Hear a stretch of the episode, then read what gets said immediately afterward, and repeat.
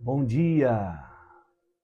É um prazer estar aqui em mais uma manhã, a quinta manhã da nossa série, do nosso desafio, o que Jesus tem para te dar. Quero desejar as boas-vindas para você que está chegando agora. Eu quero saber qual é a sua cidade, de onde você está acompanhando a live de hoje.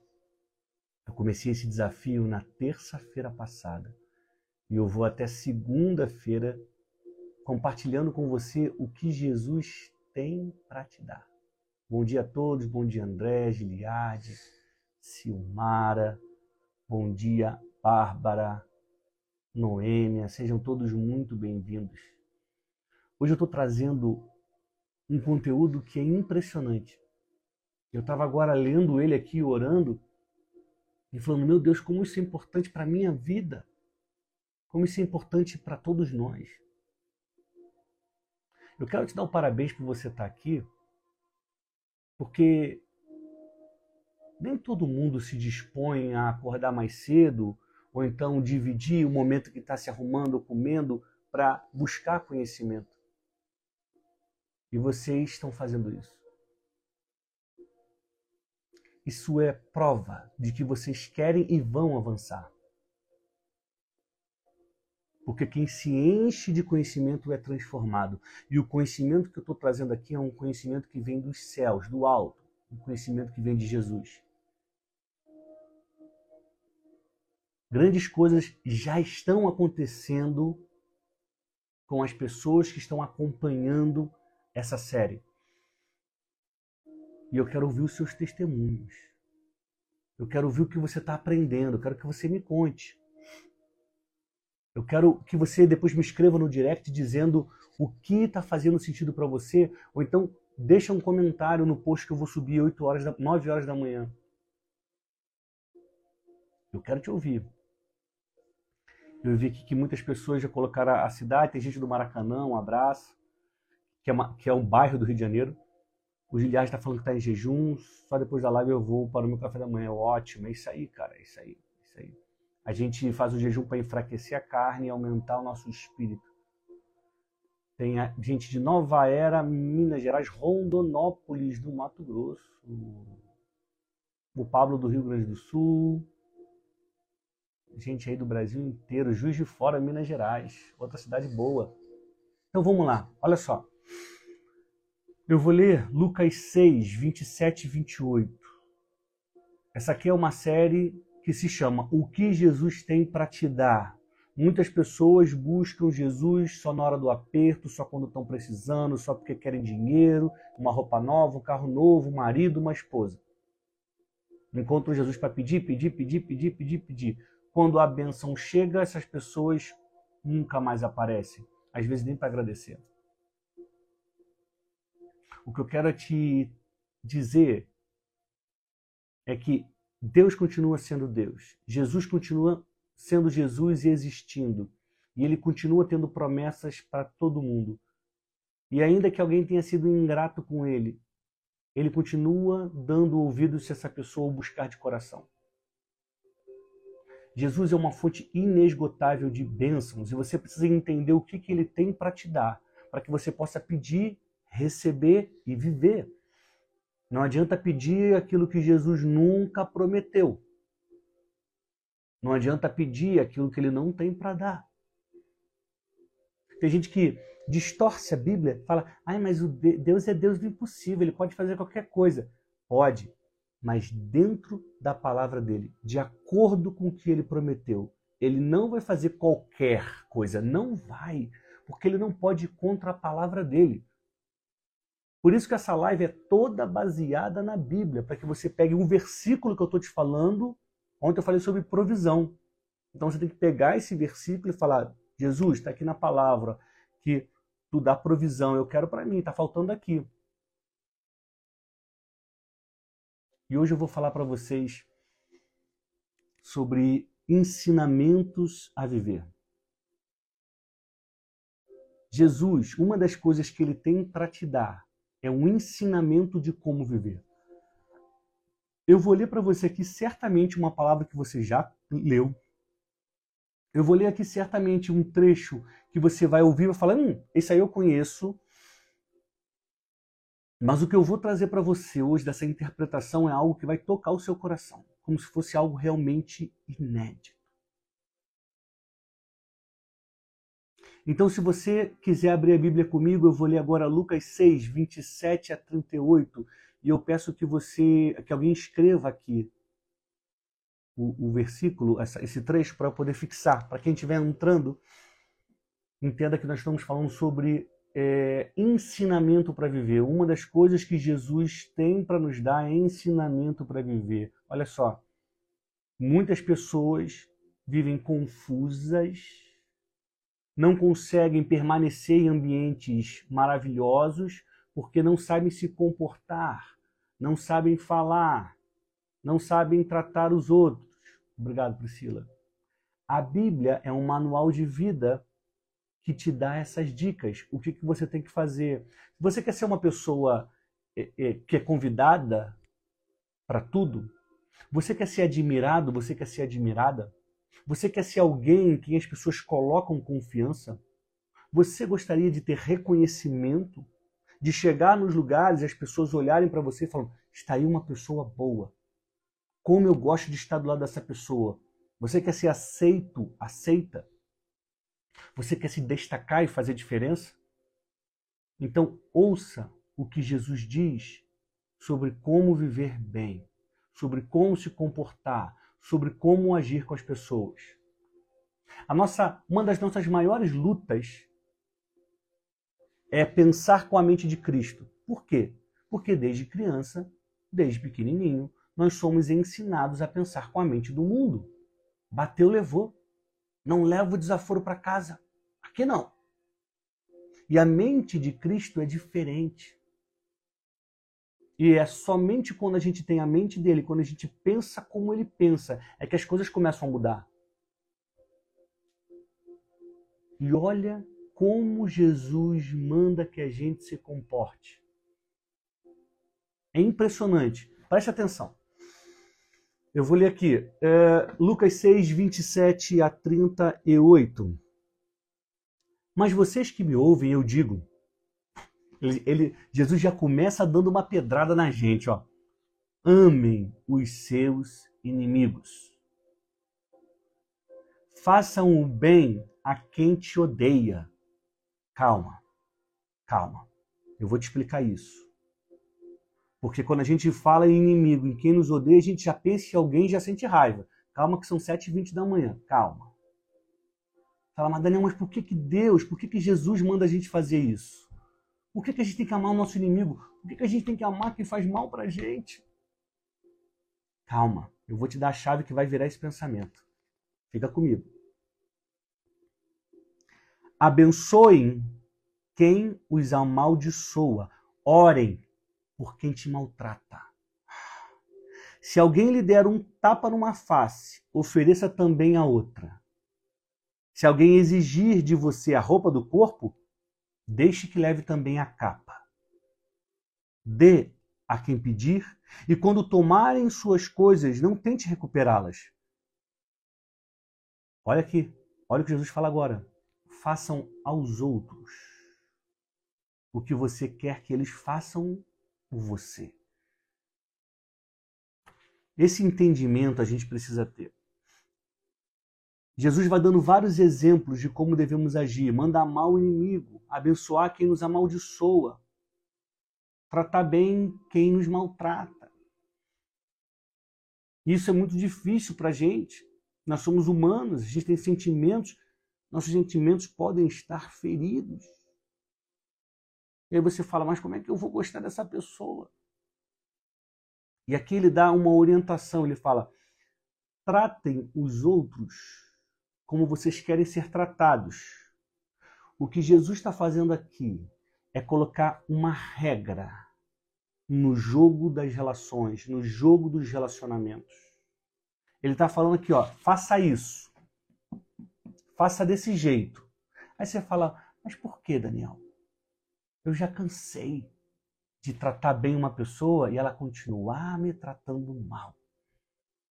Ah, Daniel, eu já acreditei nessa história de ser bonzinho ajudei, ajudei, ajudei e a pessoa continuou me virando as costas.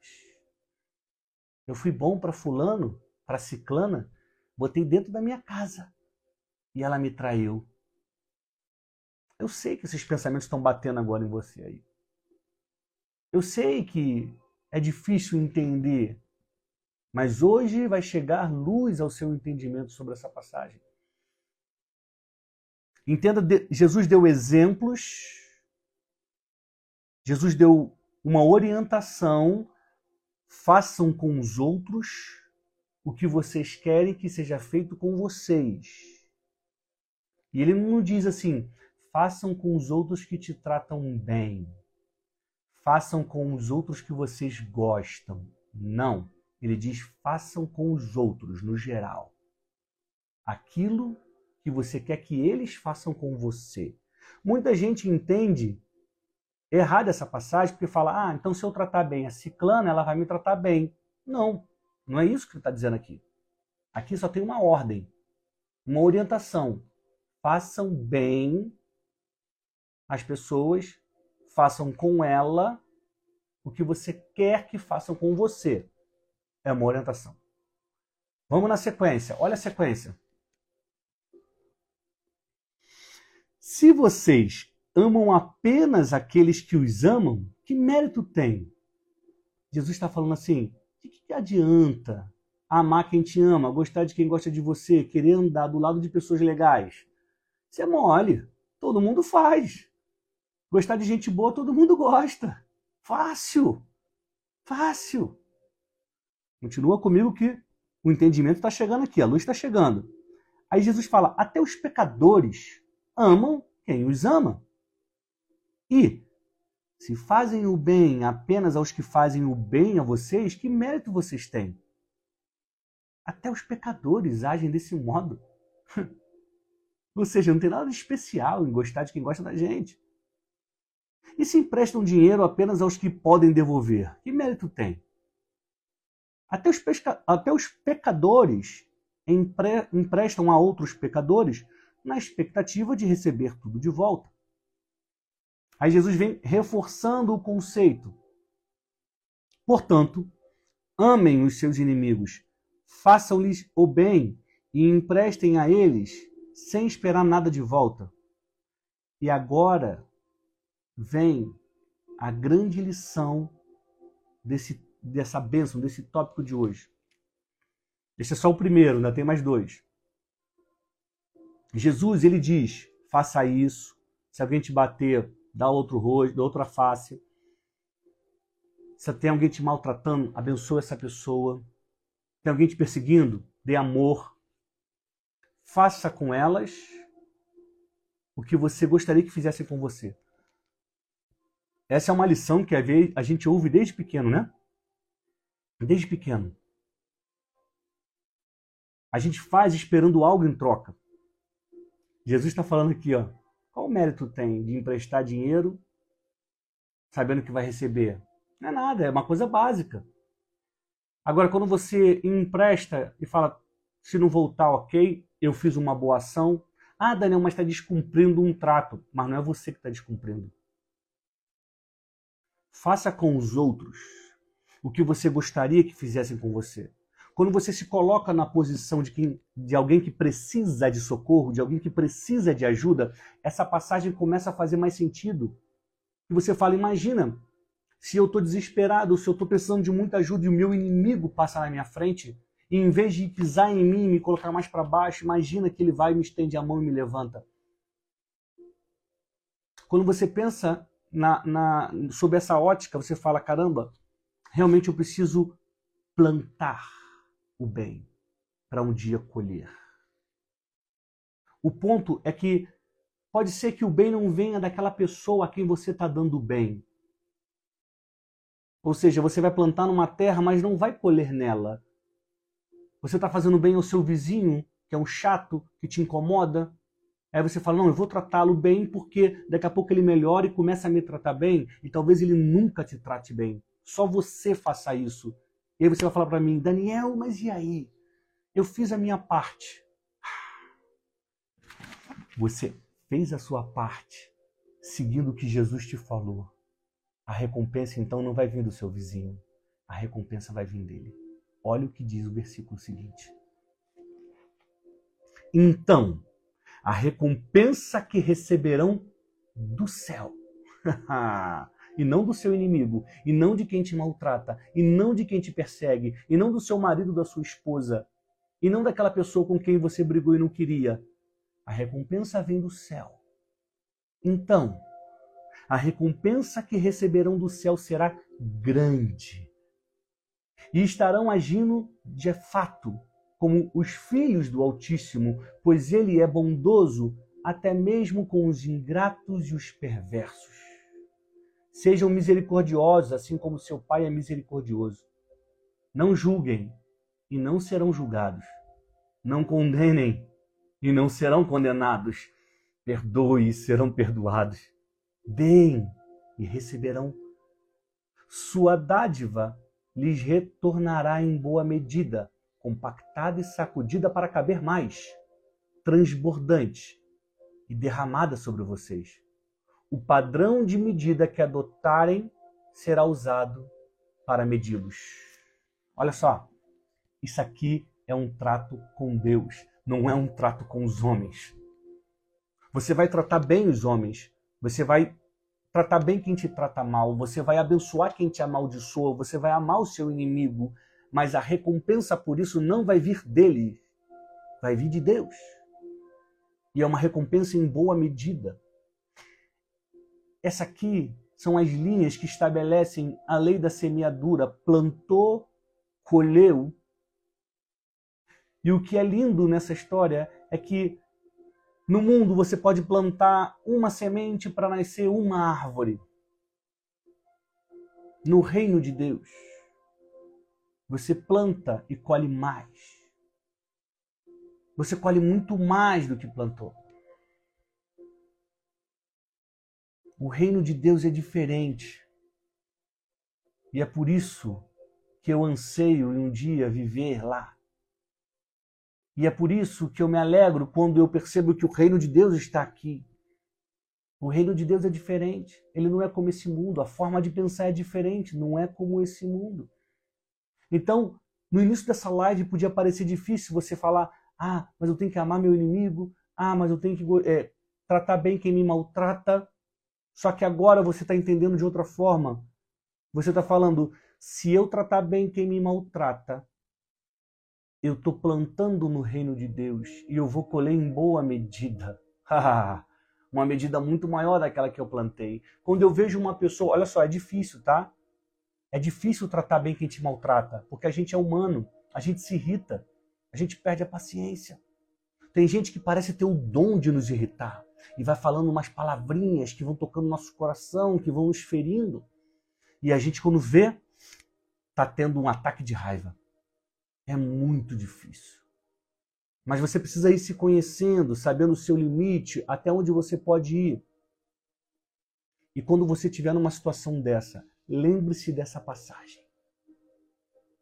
Lembre-se que quando você faz bem a alguém que te faz mal, você está plantando, você está atraindo uma recompensa que vem do céu.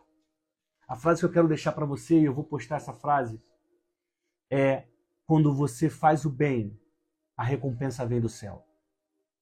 Guarda isso. Isso aqui é uma chave para virar a sua forma de tratar. Não é mais o bateu, levou. Ah, mas ela provocou. Ah, mas a culpa é dela. Foi ela que começou. Esquece isso. Esse é o pensamento do mundo, o pensamento da morte. Esquece isso. A Bíblia diz aqui, ó, isso aqui é, é, é sério. Olha só o que ela fala. Quem age assim, de fato, é filho do Altíssimo. Todo mundo diz, ah, eu sou filho de Deus, eu sou filha de Deus. Não, não, não, não, não, não, não, não, não. Muita gente é criatura de Deus. Filho de Deus é outra coisa. É quem é guiado pelo Espírito Santo, é quem é pacificador, é quem faz o que Jesus está mandando fazer aqui em Lucas 6, 27 a 38. Quando você faz o bem, a recompensa vem do céu. Na hora da raiva, pensa nisso. Pensa nisso. Pensa assim: Deus está me dando uma oportunidade de plantar no reino. Deus está me dando uma oportunidade de atrair uma recompensa que vem do céu. É quando você cumpre o que está dizendo aqui. Essas são as lições que Jesus nos dá para que a gente viva bem. Você quer viver bem? Cumpra o que está na palavra. Cumpra o que está na palavra. Eu vou para o segundo ponto de hoje. É a décima segunda lição, a décima segunda bênção, a décima segunda promessa de Jesus. E é uma lição linda, emocionante. Eu vou ler para vocês agora Lucas 7, do 11 ao 15. Lucas 7, do 11 ao 15. Eu sigo aqui na minha tentativa de entregar essa live em 30 minutos. E eu vou conseguir em nome de Jesus. Lucas 7, do 11 ao 15. Se você já abriu aí, coloca o emoji da flecha. Se você, aliás, se você está com a sua Bíblia, a Bíblia física aí ó, na sua frente, se você está com a sua Bíblia, coloca é, coloca o emoji da flecha que eu quero ver. Obrigado a todo mundo que colocou aí Lucas, 1, Lucas 7, de 11 a 15. Olha essa história. Essa história, essa história é linda. Essa história é linda. Eu vou te falar porque ela é linda. Logo depois, Jesus foi com os seus discípulos à cidade de Naim, era o nome da cidade, e uma grande multidão o seguiu. Quando ele se aproximou da porta da cidade, estava saindo o enterro do único filho de uma viúva e uma grande multidão da cidade a acompanhava. Quando o Senhor a viu, sentiu profunda compaixão por ela. Não chore, disse ele. Então foi até o caixão, tocou nele e os carregadores pararam. E disse: Jovem, eu lhe digo, levante-se, levante-se. O jovem que estava morto se levantou e começou a conversar. E Jesus o devolveu à sua mãe. Olha só. São poucas as passagens em que alguém não pede por um milagre. É comum que alguém chegue até Jesus e fale: Jesus, filho de Davi, tem misericórdia de mim. Ou então, por favor, me cura. É comum que Jesus olhe para a pessoa e pergunte: O que, que você quer que eu te faça? A pessoa pede com fé e é curada. Jesus pergunta se ela quer ser curada, ela diz que sim. Ele fala: Sua fé te salvou, a sua fé te curou. É ou não é? Vocês não estão acostumados a ler passagens assim? A maioria delas não fala desse jeito? Pois bem, nessa passagem que nós acabamos de ler, ninguém pede pelo milagre. Ninguém vai correndo até Jesus e fala: por favor, ressuscita o morto. Por favor, traz a vida.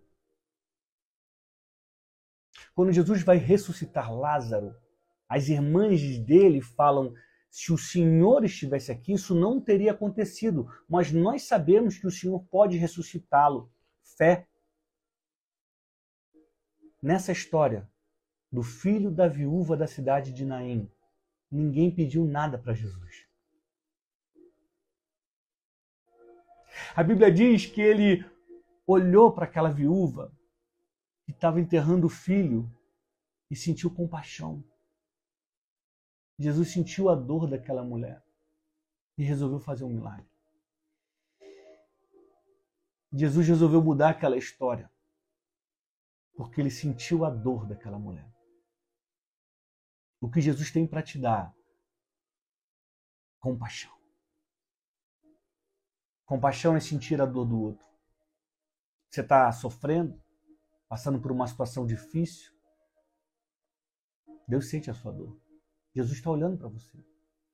E ele pode agir e mudar o seu cenário. Sem que você peça às vezes. Está na Bíblia. Não estou inventando nada, está na Bíblia. Se ele fez pela viúva da cidade de Naim, ele vai fazer por mim, ele vai fazer por você. Mas sabe qual é o ponto? O ponto é onde está o seu coração. Onde está a sua fé. Jesus está olhando para você. Ele conhece a sua necessidade. Ele só precisa da sua fé. Só precisa da sua permissão para agir. Jesus tem um amor transbordante.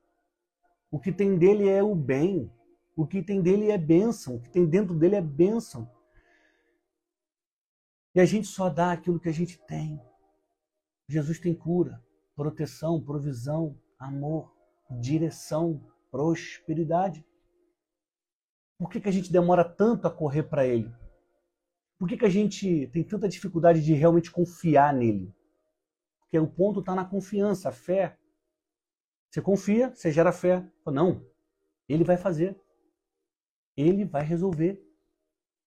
Mas às vezes a gente pensa, não, não, eu vou pedir ajuda para o meu tio, para minha tia, para aquele meu amigo que tem dinheiro, eu vou tentar resolver de alguma forma, vou procurar o político da minha área. A gente tenta resolver pela força do nosso braço, e quando a gente faz isso, Jesus fala: ó, não tá, se você decidiu resolver, resolva. Mas se precisar de mim, eu tô aqui. É um exercício diário. E essa fé só vai aumentar na medida que você ó, mergulhar aqui. Ó. Mergulhar e ler todo dia. Às vezes você fala para mim, ah, mas eu tenho dificuldade de ler. Então, acompanhe pessoas que estão lendo a Bíblia. Acompanhe as pessoas que estão falando da palavra. Acompanhe as pessoas que estão transbordando aquilo que Deus está derramando sobre nós. Mas não deixe de se alimentar do pão da vida. Último ponto de hoje está em Lucas 8, 22, 25. É um dos milagres mais famosos de Jesus. Lucas 8, 22, 25. Eu vou pedir para alguém postar a referência para eu poder fixar aqui.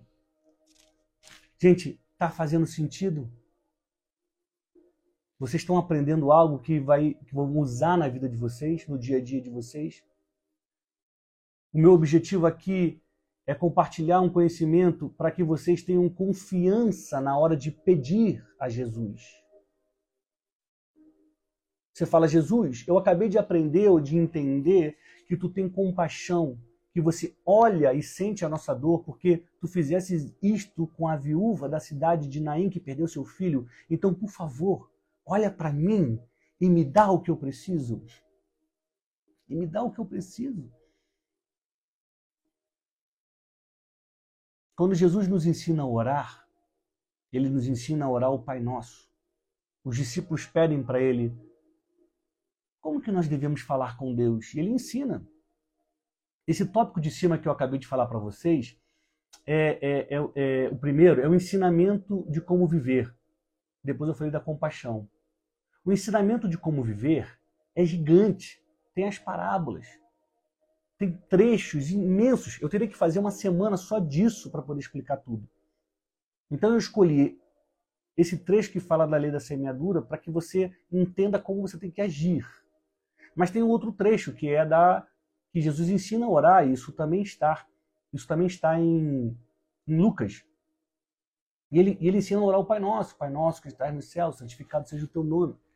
Venha a nós o teu reino. E aqui está a chave. Seja feita a tua vontade na terra como ela é feita no céu. Quando você começa a pedir que seja feita a vontade de Deus, prepare-se para uma grande mudança. Agora é muito difícil pedir a vontade de Deus que a gente quer a nossa. Eu vou te dar um, um sinal para você entender se você está maduro, madura na fé. É quando você começar a pedir que seja feita a vontade de Deus e não a sua.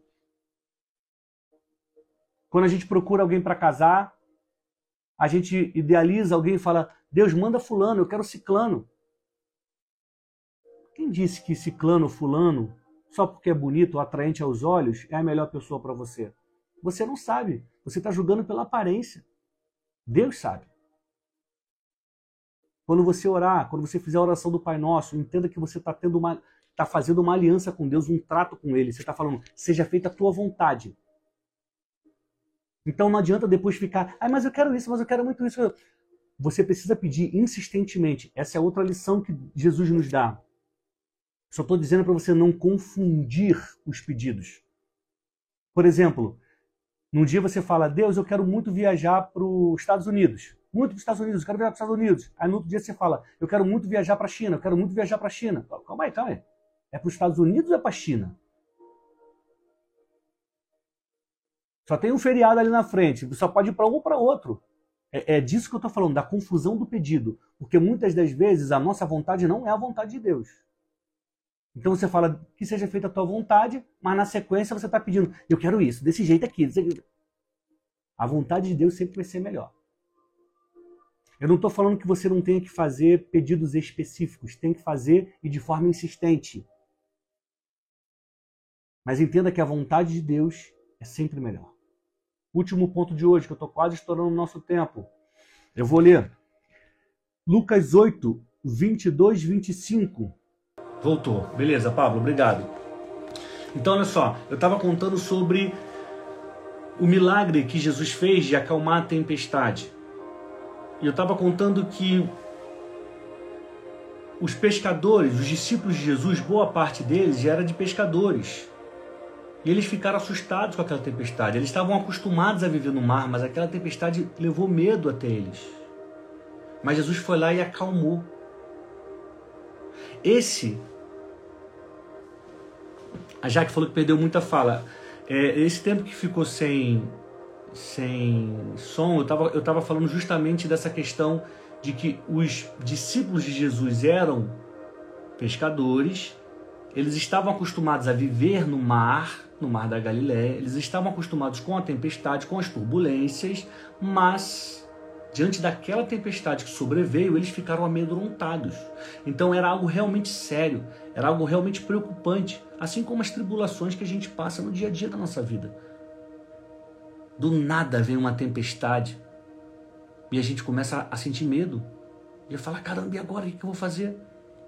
Estou ameaçado de ser demitido. E agora? Fulano está brigando comigo. Ciclano está me perseguindo. Meu chefe está fazendo de tudo para eu cair. Uma tempestade vem. Meu marido está brigando comigo sem motivo. Minha mulher agora está me desprezando. Uma tempestade sem motivo. Não consigo me relacionar bem com os meus filhos. Estão rebeldes.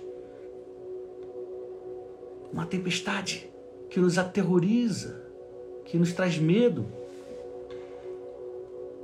E essa passagem, ela está aqui para te falar que uma das coisas que Jesus tem para te dar é proteção. Proteção.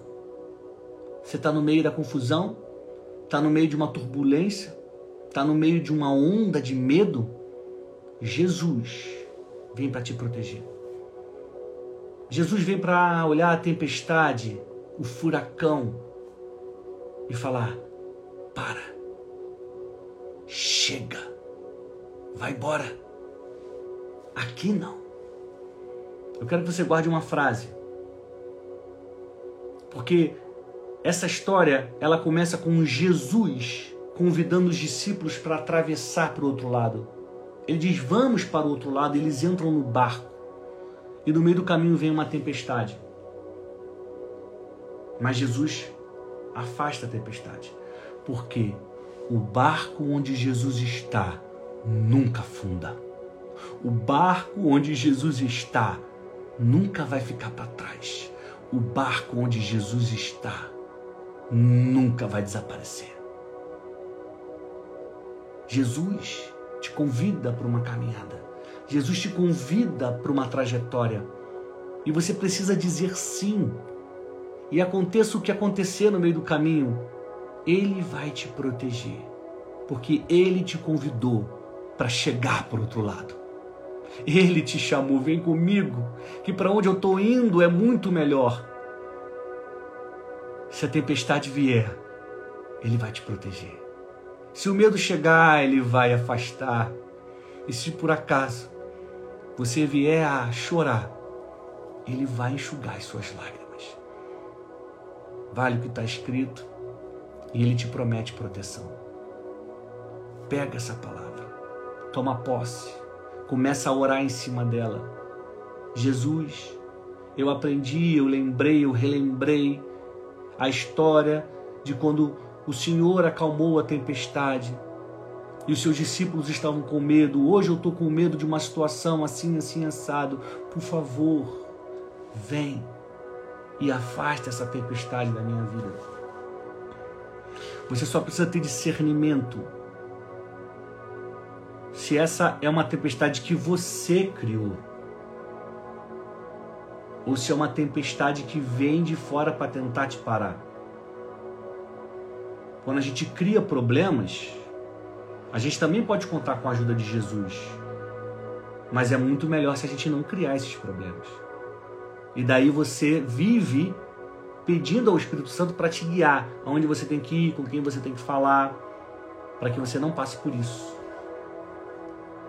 Mas se a tempestade vier, seja qual for a ordem, a natureza e a origem, e se Jesus estiver no seu barco, ou melhor, se você estiver no barco de Jesus, tenha certeza, nenhum mal vai te atingir, porque ele te promete proteção. Ele promete te guardar e ele é fiel para cumprir. Guarda no teu coração essas palavras. Coloca a sua fé em prática, porque Jesus está chegando para iniciar um novo tempo, uma nova estação na sua vida. Se você acredita, coloca o emoji da flecha. Coloca o emoji da flecha que eu quero ver aqui quantas pessoas estão em sintonia comigo nessa fé que afasta a tempestade e que aponta o caminho dos dias melhores. Ana Lúcia, que bom. Gente, estou muito feliz de estar aqui nessa manhã de sábado, compartilhando essa palavra com vocês. Hoje nós falamos de mais três pontos e em breve tem amanhã e segunda. Então, em breve termina o nosso desafio que Jesus tem para te dar. Mas ao todo nós vamos aprender 21 lições, 21 bênçãos, 21 coisas que Jesus tem para te dar. Hoje aprendemos sobre ensinamento de como viver, compaixão e proteção. Se você gostou dessa live e acha que tem gente que precisa ouvir sobre isso, marca, assim que eu postar a live, marca essa pessoa aqui para que essa mensagem se espalhe. E quando for às 9 horas da manhã, eu vou postar o banner que eu comentei com vocês hoje. O barco onde Jesus está nunca afunda. Vai lá, deixa um comentário. Fala que você gostou. Aliás, eu quero te pedir uma coisa, você que está aqui ainda. Faz um print. Faz um print, coloca nos seus stories e me marca. Coloca essa frase: O barco onde Jesus está nunca afunda. O barco onde Jesus está nunca afunda. Faz o print. Coloca nos seus stories. Coloca nos seus stories o barco que Jesus está nunca afunda. E convida as pessoas para estar aqui amanhã, 7 e 7 da manhã. A nossa, nosso desafio está chegando ao final. O barco onde Jesus está nunca afunda. Vamos trazer mais pessoas para cá. Me ajuda nessa missão. Coloca o print da live e fala: amanhã às 7 e 7 tem mais. Amanhã às 7 e 7 tem mais. E me marca eu vou repostar alguns. Eu desejo para você saúde e paz. Eu desejo um sábado de harmonia na sua casa, no seu trabalho, se você for trabalhar nesse final de semana. Eu desejo um final de semana de direção do Espírito Santo. Bata na porta dele, que ele vai abrir. Tudo começa a mudar com a sua decisão. Um abraço, que Deus te abençoe. Até amanhã, sete e sete da manhã. Tchau.